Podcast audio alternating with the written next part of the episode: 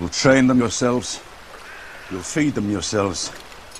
And if they die, you'll bury them yourselves.